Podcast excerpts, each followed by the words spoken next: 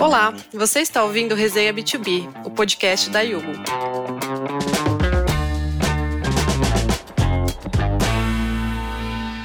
Olá, sejam bem-vindos a mais um Resenha B2B. O episódio de hoje vai abordar o tema de pagamentos por biometria, falando de reconhecimento facial e outras tecnologias envolvidas. Eu sou a Daniela Leite, do time de marketing da Yugo e host do podcast. Aqui comigo está a Kênia Carvalho, que é gerente de segurança da informação e de PO da Yugo, e o Eladio Isopo, que é o CEO da Payface. A Payface é uma startup de tecnologia que usa o reconhecimento facial para melhorar a experiência de compra e já está presente em diversos estados do Brasil. É, a solução utiliza o rosto de cada usuário atrelado a um meio de pagamento, oferecendo uma compra mais rápida e segura. Bom, vamos para o nosso tema, né? Mas antes eu gostaria que vocês, pessoal, nossos convidados, se apresentassem um pouquinho melhor. Sejam muito bem-vindos. Obrigado pela participação de vocês. E abro esse espaço aí para vocês contarem um pouquinho das experiências de vocês, trajetória e o que vocês fazem hoje em dia. Bom, eu sou a Kenia Carvalho, sou gerente de segurança da informação e de PO da Yugo. Eu tenho mais de 20 anos de experiência em tecnologia e segurança e os últimos 17 anos foram dedicados ao mercado financeiro. Eu sou graduada em análise de sistemas, pós-graduada em segurança da informação pelo ITA e direito digital e compliance pelo Instituto Damas de Direito. Eu também tenho é, certificações internacionais na área de segurança da informação, riscos e privacidade de dados. Legal, Kênia, seja muito bem-vinda. Oi, tudo bem? Kênia, Dani, obrigado aí pelo tempo de vocês e pelo convite para fazer parte aqui do podcast.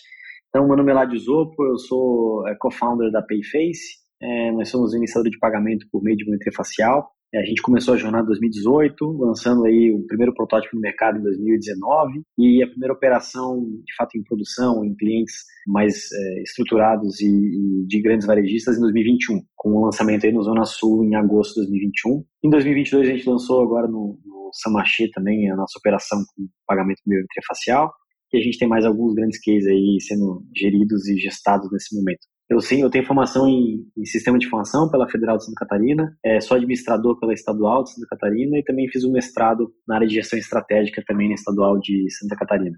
Sou empreendedor há algum tempo já, já tive outros dois negócios antes da, da Payface e também tive uma passagem breve aí como executivo de grandes companhias. Muito obrigado aí, será um prazer estar com vocês hoje. Obrigado, Eládio. Vamos lá então. Bom, se a gente olhar o histórico assim das autenticações para transações financeiras no Brasil, a gente vê que isso vem evoluindo ao longo do tempo, né? acompanhando essa evolução dos meios de pagamento também. Antes bastava uma assinatura num cheque ou num papel para autenticar, né, aquele pagamento com a chegada dos cartões, isso mudou um pouco para senhas eletrônicas, e aí, dependendo de quantos cartões você tivesse, ficava às vezes até difícil de administrar um pouco a senha de cada um. E hoje a gente tem tudo no nosso smartphone, né? Então, a gente usa os aplicativos bancários, cartões virtuais.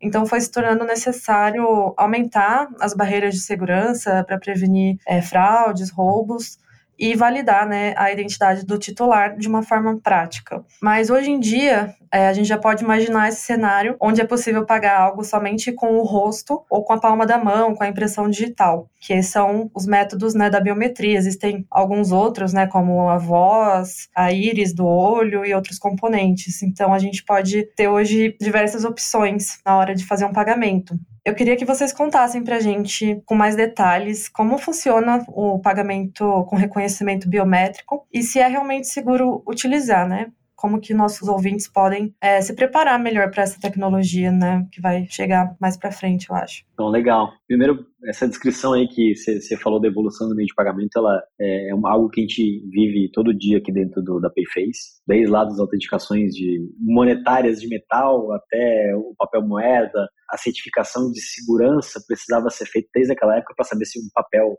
representava um valor monetário. Depois veio os meios eletrônicos de pagamento, lá, cartão de carbono, que passava os números e depois era ligado via telefone. Então, é, evoluiu muito e hoje a opção para os clientes é muito grande em termos de solução de pagamento. A biometria facial ela é um dos únicos meios que associam aquela pessoa unicamente àquela autenticação. Então, se você tem um cartão hoje, seja ele contactless ou de chip and pin, se você digitar a sua senha, você vai ser é, reconhecido como real titular daquele meio de pagamento, mesmo não sendo. Então, quando se fala de um movimento de usar a biometria facial como meio de identificação, é o interesse dos próprios emissores e outros é, membros da, do ecossistema de pagamento que é essa verificação se aquela pessoa de fato é ela, está fazendo aquela transação é de fato a, a, com o maior nível de confiabilidade possível. E a biometria facial evoluiu muito nesse contexto. A gente entende aqui que a biometria facial, dentro de outras biometrias, como você mesmo mencionou agora há pouco, ela é a mais inclusiva de todas.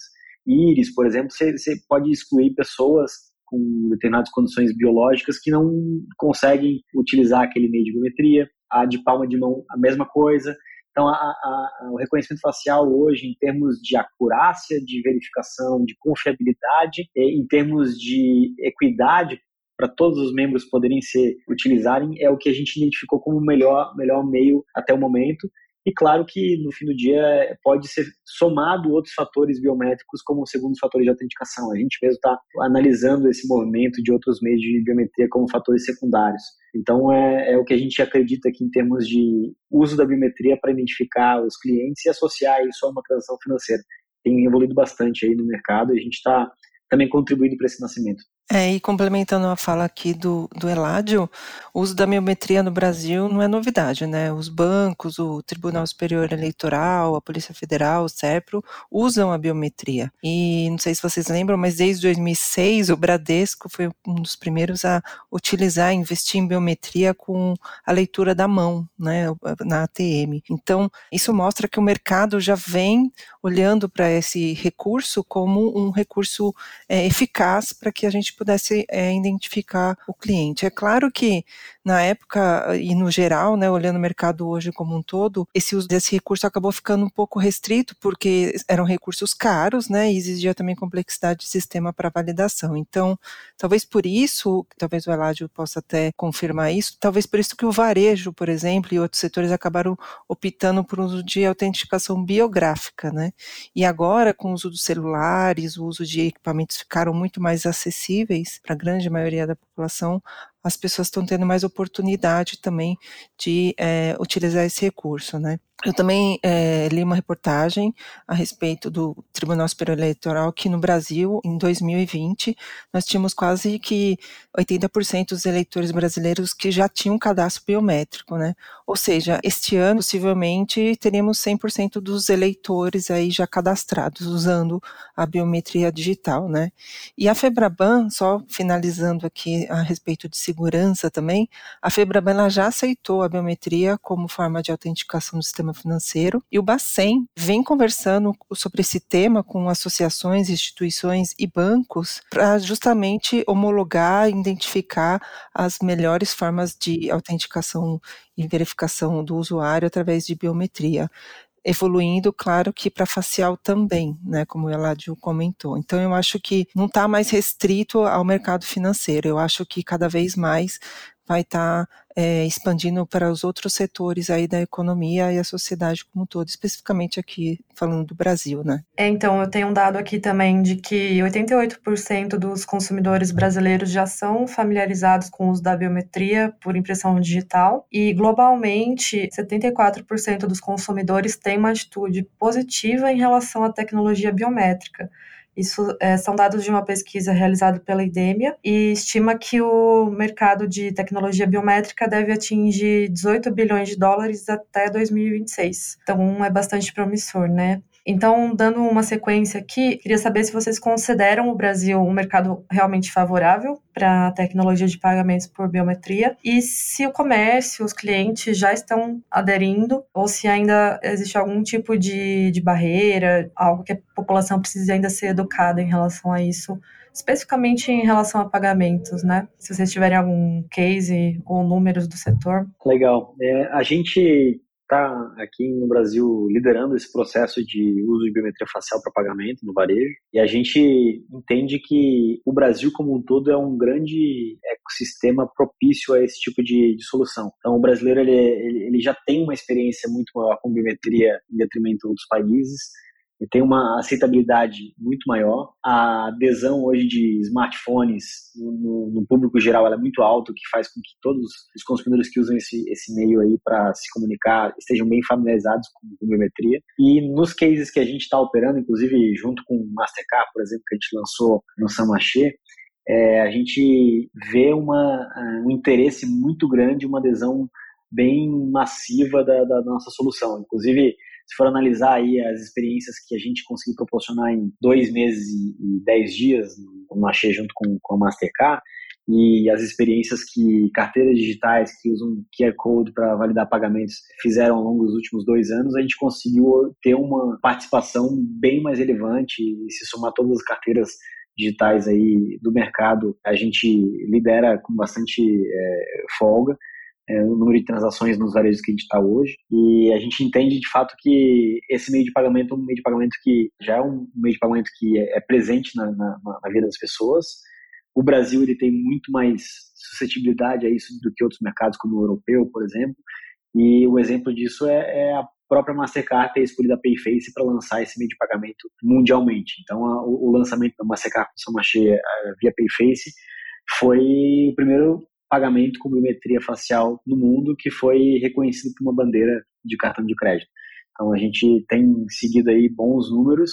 Entendemos que de fato existe uma curva que não vai ser instantâneo, não vai ser amanhã que a gente vai estar representando 95% dos pagamentos. O próprio NFC teve uma curva bem linear que depois da pandemia acabou crescendo a, a, taxas maiores, e a gente, fazendo um paralelo com esse meio de pagamento, a gente está crescendo tão rápido ou mais do que a gente pode acompanhar dos benchmarks. É, eu concordo com o Eladio, eu acho que o Brasil é um país super favorável a, a, esse tipo de inovação e que com o avanço das tecnologias de identidade digital, inclusão digital, a adesão vai ser cada vez maior e mais segura, né? Acho que também depende um pouco da educação digital, né, em todos os níveis, para que as pessoas consigam entender e aderir também às novas tecnologias. Vamos agora para o quadro resenha, é, aproveitando que o Eladio mencionou já a parceria com a Mastercard para lançar o programa Biometric Checkout no supermercado São Marché, na cidade de São Paulo. Então, os consumidores podiam registrar o seu rosto, informações de pagamento por meio do aplicativo do Payface. E uma vez registrados, na hora de pagar, ele, basta ele sorrir para a câmera no caixa, sem cartão, sem dispositivo móvel, né? Como está sendo essa experiência, né? Tem tido feedbacks aí dos usuários, dos supermercados? Conta pra gente, Eladio. Bacana. Lá no Samachi, a gente faz com que dois processos virem somente um. Hoje você entra na, na fila do caixa, você vai. Primeira coisa que vão, vão perguntar para você é: você quer se identificar no programa de fidelidade do, do Machê, que é o Você Machê? Aí você vai lá, digita o CPF, é, depois passa o produto e faz a, o pagamento. Então, na nossa experiência, a gente identifica o cliente no início da jornada com biometria facial. A gente pega essa informação do cliente, manda direto para frente de caixa, então ele não vai precisar digitar o CPF. Esse envio de informações acontece de forma criptografada, com as melhores seguranças que existem de comunicação. E depois que ele passa os produtos e vai fazer o pagamento, ele só usa o mesmo dispositivo que ele usou para se identificar, para confirmar aquela transação. Então, a gente substitui dois processos com só. Nesse ganho aí, a gente entrega uma economia de alguns segundos na frente de caixa. E para um varejo que o ponto de mais atrito do cliente é na hora do checkout, na filiação da compra, é, isso entrega um valor muito grande para o varejista. E para o lado do cliente, a gente faz com que ele possa descer do apartamento dele, atravessar a rua e fazer a compra do item que ele quer ali para a noite, sem precisar nem levar o celular. E quando a gente fala de um momento que a gente vive, infelizmente, de maior insegurança nas ruas, muitos roubos de celulares, isso é uma coisa que tem chamado muito a atenção do cliente poder sair de casa sem levar o seu celular para poder fazer um pagamento, ou levar um cartão de crédito, ou qualquer outro meio. Então a gente tem recebido feedbacks positivos de ambos os lados, tanto do consumidor final como também do varejista. Muito bacana essa experiência e ela traz mesmo diversas vantagens, né, como você falou, de não precisar mais carregar um cartão, um celular e também na, nas filas dos caixas isso é um agiliza um pouco o processo, né, para em vez de vários processos como pega o cartão, insere na maquininha, lembra a senha, então em alguns segundos ele já conclui a compra dele sem precisar de tudo isso. Um fato interessante aqui para compartilhar é que apesar de a gente ter feito todo esse movimento do mercado, o Mastercard, o Manchê, e deu uma repercussão muito grande, o lançamento foi, foi em 2021 no mercado do Sonasul, que a gente é, lançou pro, oficialmente no mercado, mas antes disso, em 2019, as primeiras transações de cartão de crédito com biometria facial foi proporcionada pela Yugo. Olha. A gente utilizou a Yugo para as primeiras transações de cartão de crédito. A gente não, na época não, não era PCI DSS, então a gente não podia armazenar meio de pagamento. Hoje nós somos PCI, a gente tem o nosso próprio cofre e faz a comunicação com o adquirente. Mas é, é possível dizer que a Yugo esteve também no pré-lançamento do pagamento com biometria facial junto com a Payface em que a gente utilizava uma solução de marketplace para que os, os, varejistas recebessem o pagamento via cartão de crédito, via Yugo. Então, vocês também participaram desse processo de criação do pagamento de biometria. Depois a gente naturalmente escalou, aí a, necessidade de integração com as adquirentes de forma direta surgiu, mas vocês participaram ainda do pré-lançamento, da prova de conceito de pagamento com biometria facial, não só aqui no Brasil, mas no mundo. Olha, verdade, né? A da Yugo às vezes fica nos bastidores, assim, mas tá aí fazendo história junto com vocês, então, que bacana. Uhum, bem legal. E quais outras vantagens vocês destacam aí quando a gente fala de resultado de negócio, né? Qual argumento, assim, da biometria facial traz de benefícios assim para os negócios em geral? Aí a gente sempre separa os benefícios tanto para o consumidor final como pra, também para o varejista. Então, como eu falei um pouco antes, o varejista ele tem diversas dores, né? A fila, como eu falei ali, o tempo de checkout e a identificação daquele cliente. Hoje, é, você vai no mercado, você vê muita gente pontuando no CPF da avó, da mãe, da tia. Então fica aquele CPF da família inteira com 10 pessoas pontuando todas as compras, tanto para trocar por algum benefício. Apesar disso não ser uma coisa ilegal, é uma coisa que bagunça muito a experiência de CRM do varejista, que ele já não consegue mais fazer os apontamentos ideais para aquele consumidor. E em alguns casos passa a não ser é, legal quando se fala de cashback, de pontos conversíveis, que daí na prática ele é pessoal intransferível. Então, é, essa é uma dor que, que, a gente consegue endereçar, dado que nós identificamos com biometria facial os clientes na experiência de compra. E para os clientes é, é, a comodidade de poder pagar de forma segura, rápida, sem precisar levar um dispositivo, um cartão, também pensando tanto na segurança da informação como na segurança urbana de não carregar os meios de pagamento.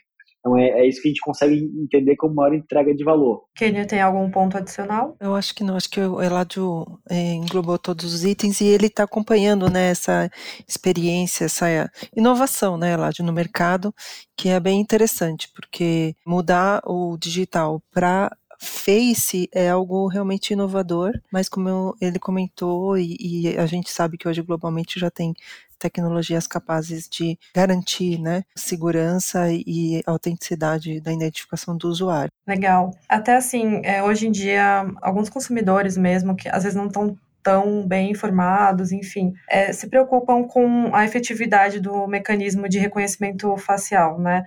Por exemplo, nos celulares da Apple já acontece às vezes de irmãos conseguirem bloquear o celular do outro porque tem rostos parecidos, enfim ou tentativas de fraude aí por fotos, vídeos da pessoa, né? Então, quais são os mecanismos hoje que vocês ressaltam para garantir essa efetividade do reconhecimento do usuário, sem né, esses outros artifícios aí que podem tentar burlar o reconhecimento facial? Quando se fala de gêmeos univitelíneos, que correspondem a 0,0003% da população, de fato, nenhum tipo de biometria é a prova dessa, dessa confusão. Tanto biometria facial como a digital. É, é, é, então, a própria biometria digital ela recebe aí características que pode haver essa confusão. Então, nenhum tipo de biometria está à prova disso. A gente resolve de algumas maneiras bem simples. Assim. Se a pessoa tem um gênio univitelino, ela aciona uma senha que ela vai poder usar como fator secundário de, de autenticação.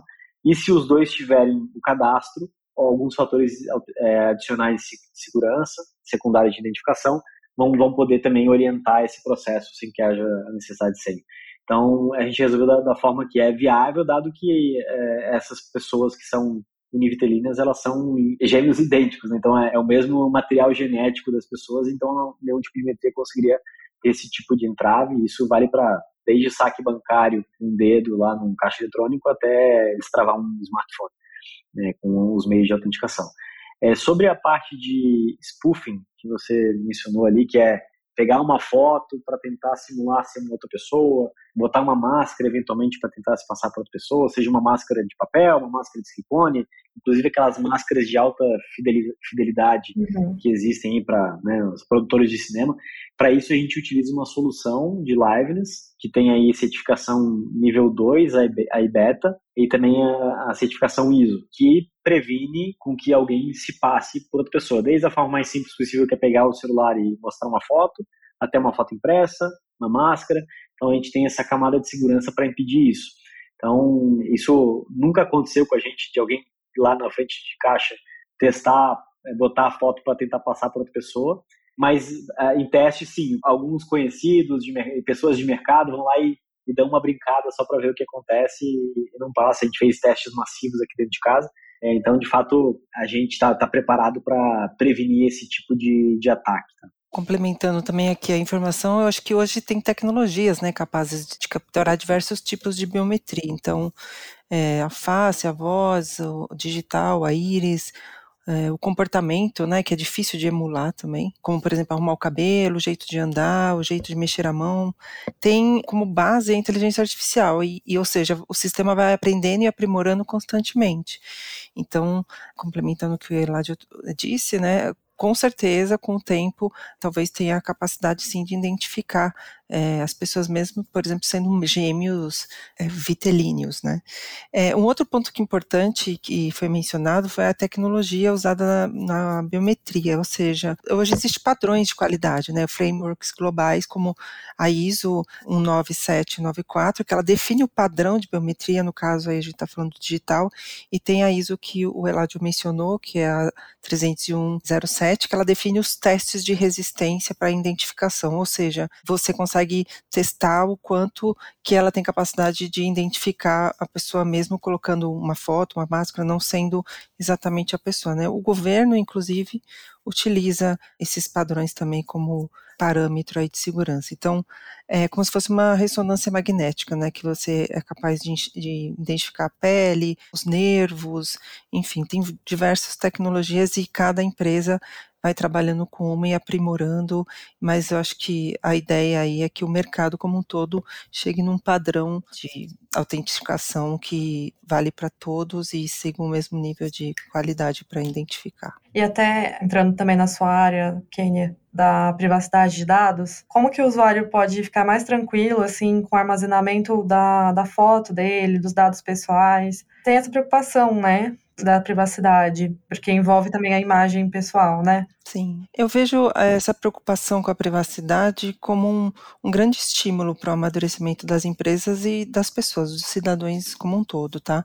Então, primeiro, nós, usuários e titulares de dados, acho que a gente precisa entender que os dados uh, são nossos, né? Biométricos ou não, ele tem um valor. E esse valor é praticamente uma moeda. Quem sabe, sei lá, no futuro até o dado pode ser considerado até uma commodity, né?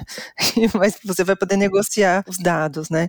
Porque as empresas, elas ganham dinheiro com os nossos dados. Então, antes de usar qualquer produto e serviço, é, eu acho que precisamos ler os termos, os contratos, conhecer os nossos direitos e deveres dentro daquele serviço e produto, ter responsabilidade na hora de conceder o acesso ou compartilhar os dados. Eu acho que nós precisamos ter essa postura mais é, responsável também em relação ao compartilhamento. Aquela história de não li e aceito, eu acho que a gente tem que amadurecer um pouquinho para essa questão, né? Mas eu acredito que a LGPD, o Open Bank, o PIX, estão interligados nesse sentido de assumir mais responsabilidade, soberania sobre os nossos dados no mercado. E a LGPD ela vai ajudar colocando ordem aí no uso dos dados do indivíduo pelo próprio indivíduo. Então, eu acho que vai trazer, eu, eu mencionei os três, LGPD, Open Bank, PIX, o uso da biometria como um todo, porque eu acho que são estímulos para que a sociedade vá amadurecendo eh, quanto ao uso de dados. E, por outro lado, quanto às instituições, sejam elas públicas ou privadas, eu também acho que elas estão cada vez mais assumindo o compromisso junto ao, usuário, né, através da transparência, é, da, com a finalidade dos dados, o uso de linguagem né, mais compreensível para explicar as tecnologias. Os o termo que é usado bastante hoje é, é inteligência artificial explicável, né, que é o Explainable Artificial Intelligence. Inclusive, consta no artigo 20 da LGPD que informa que um dos direitos do titular é verificar a decisão automatizada, que a gente está falando de inteligência artificial, né? Então, o controlador, né, quem está gerenciando seus dados, ele tem que apresentar de uma forma objetiva, uma forma clara, como aquela tomada de decisão está acontecendo. Então, é, a gente vai precisar entender um pouco como que é a tomada de decisão do algoritmo. Então, eu acho que é uma corresponsabilidade, né? Não é só o usuário, né? Tem a empresa e o usuário. Eu acho que é um amadurecimento dos dois lados. Num... Isso é muito positivo. Então, essa preocupação eu vejo como super positiva, porque as pessoas começam a buscar não só a mais tecnologia, perder o medo da tecnologia, mas também se colocar de uma forma mais madura diante desse compartilhamento de informação. Não, muito bem descrito aí pela Kênia, nossa, uma aula aí que a gente escutou, né? Pessoa super especializada obrigado por compartilhar. É, do nosso lado aqui, enquanto provedores de serviço, e, e a LGPD totalmente em volta, todos aqui, quando a Payface nasceu em 2018, a LGPD ela não estava em vigor ainda, mas já, já tinha o, o, projeto de lei, já tinha os textos preliminares e já existia a GDPR lá na Europa em vigor. Então a gente se espelhou muito nisso para criar nossa solução, porque a gente já sabia que isso é um caminho completamente sem volta. A gente tem que garantir a privacidade e a proteção de dados dos clientes. Na verdade, a palavra que a gente tem visto no mercado não é nem a proteção de dados, é a responsabilização de dados, porque a segurança também conta e a privacidade também conta. Então, você está responsável por aqueles dados e a gente trabalha das duas formas, tanto de segurança, nossa empresa precisa DSS, utilizamos criptografia de ponto para proteger as informações dos clientes, como também na parte de privacidade de dados. Hoje, a nossa empresa finalizou o processo de assessment de LGPD com o escritório Verano, que é um dos escritórios expoentes uh, do mercado nacional aqui em termos de privacidade de dados. É, foi um trabalho bastante intenso, porque a gente já tinha feito muita coisa se espelhando na LGPD, mas na hora do assessment a gente teve que fazer ainda melhorias no processo para garantir ainda mais essa aderência à legislação. E hoje a gente não faz nada que não esteja estipulado e, a gente seguiu até, inclusive, caminhos de é, opt-in positivo. Então, o que, que isso significa? Quando se trabalha com biometria facial, você pode tomar dois caminhos. Um caminho de utilizar lá o inciso do, da LGPD que trata sobre é, o uso disso com prevenção à fraude e segurança, que aí você pode fazer captura biométrica de qualquer pessoa, ou do lado de consentimento de captura. A gente escolheu fazer é, a parte de consentimento de captura, ou seja, os nossos dispositivos lá na frente de caixa, nenhum deles vai ficar identificando pessoas que não deram consentimento para serem identificadas e ter a captura de biometria feita. Então isso muda bastante a forma como a gente se apresenta para o mercado, porque dito isso, a gente nunca vai ser associado a uma solução que pode ter uma câmera de vigilância capturando biometria de qualquer pessoa e fazendo pagamentos ou cobrança dessas pessoas. Então a gente uhum. segue à frente de consentimento na captura e tratamento dos dados dos consumidores. A gente está bem feliz aí com esse processo de estar tá aderente à legislação e de possibilitar aos nossos consumidores o melhor tratamento dos dados possíveis. Perfeito. Bom, a gente tem aqui um quadro chamado Ping Pong, que ele é um pouco mais opinativo, assim, a gente quer saber mesmo a opinião de vocês num exercício aí de, de imaginação, que é uma sequência rápida de perguntas bate e volta. Então, é, você responde sim, não, e explica rapidamente o porquê dessa resposta, tá bom? Os dois podem responder as perguntas também. Bom, na opinião de vocês, o reconhecimento facial vai chegar nos pagamentos online também? Ou seja, usar a câmera do próprio usuário, né, para isso? Com certeza, é, tenho total ciência disso. É, a Payface também tem interesse em estar nos pagamentos online em breve, então a gente tem ciência disso como parte de prevenção à fraude, melhoria de experiência. Sem dúvida nenhuma, a gente acredita nisso. Também concordo com o Eládio e arrisco dizer que deveria atingir os meios de pagamento, fintechs, corretoras de câmbio, todos os setores. Legal tornar o checkout mais veloz é uma tendência geral, assim, para os meios de pagamento? Também acredito nisso. É, evidências nos mostram isso. As pessoas estão cada vez menos pacientes numa experiência de checkout. Então, o que antes era rápido, hoje já não é mais e cada vez mais soluções vão ajudar nesse processo, inclusive a Payface como uma delas. Concordo, eu também acredito que sim, é uma tendência. E além das compras, né, nesse contexto que a gente está falando, onde mais a biometria poderá ser utilizada, né? Vocês imaginam validação de entradas nos lugares? Quais outros meios ela pode ser útil? É, você deu um exemplo aí de check-in de estabelecimentos, hotéis, escritórios, né, ponto de trabalho.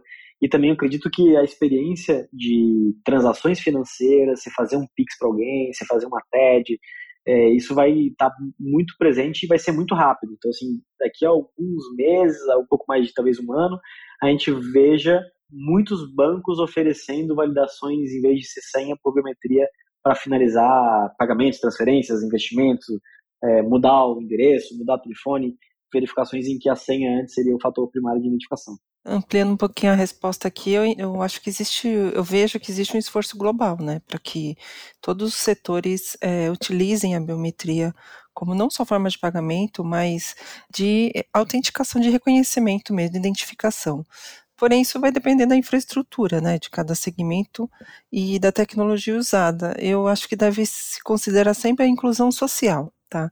Especificamente, a gente está falando de pagamento, mas eu sempre vejo também na questão social. Eu acho que o, o governo brasileiro tem trabalhado bastante para isso, para que possa incluir as pessoas, até porque o Brasil, particularmente, tem números bem contraditórios, né? Muitas pessoas ainda sem CPF, enfim.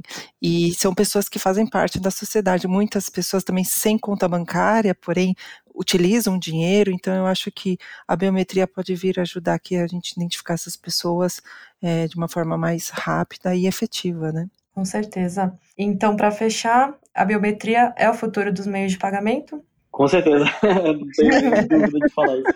É mais que isso, eu acredito que a biometria seja o caminho para identidade soberana, ou identidade digital, né? No qual o usuário tem controle total de, sobre os dados. Eu acho que eu, esse é o caminho. Acredito nisso também. Boa, gente. Muito obrigada, viu, é, por todos os insights aí que vocês trouxeram. Foi um papo incrível. Aprendi muito aqui com vocês. E para fechar, é, se tiver algo que a gente não tiver comentado, que vocês gostariam de colocar aqui para o nosso ouvinte, fiquem à vontade, o espaço é de vocês. Queria agradecer então o convite, é né, sempre bacana falar um pouquinho mais do que a gente acredita e também agradecer assim a parceria, né, como eu falei antes, a Yugo foi parte da, da, nossa validação do produto. A gente não teria feito transações de, de pagamento cartão de crédito se não fosse a solução de vocês lá em 2019. Então, de fato, sintam-se também parte desse processo aí, como foi no estudo de infraestrutura na época, de criação desse novo modelo de pagamento também. Agradeço a todos aí, muito obrigado. É, eu também quero agradecer o convite, agradecer o Eládio por essa troca de informações. E eu quero deixar aqui também um, vamos dizer, um manifesto, né, no sentido de que eu acredito muito que tecnologia, inovação, segurança e privacidade de dados tem muito a ver com educação digital e nós, como profissionais da área e as empresas, né, que daí eu estou falando para o Eládio, tanto público quanto privado, a gente deve ter esse compromisso de inclusão social e digital no Brasil. Eu acho que é bem importante que a gente sempre levante essa bandeira e contribua para a nossa sociedade como um todo. Muito obrigada. Eu que agradeço, gente. E um recadinho final aqui para o nosso ouvinte, né? Quem gostou aqui do episódio, siga o Resenha B2B aqui no Spotify ou na plataforma que você está nos escutando deixe sua avaliação, compartilha com mais pessoas e vamos educar esse mercado aí. Muito obrigada, Eladio, Kênia, e até a próxima. Obrigado, até mais. Obrigada. Um abraço. Tchau, tchau. Esse foi o nosso episódio de hoje, mas a nossa resenha continua. Acesse o blog da Yugo e aproveite nossos conteúdos para potencializar a sua empresa. Até a próxima quinzena com um novo episódio para você.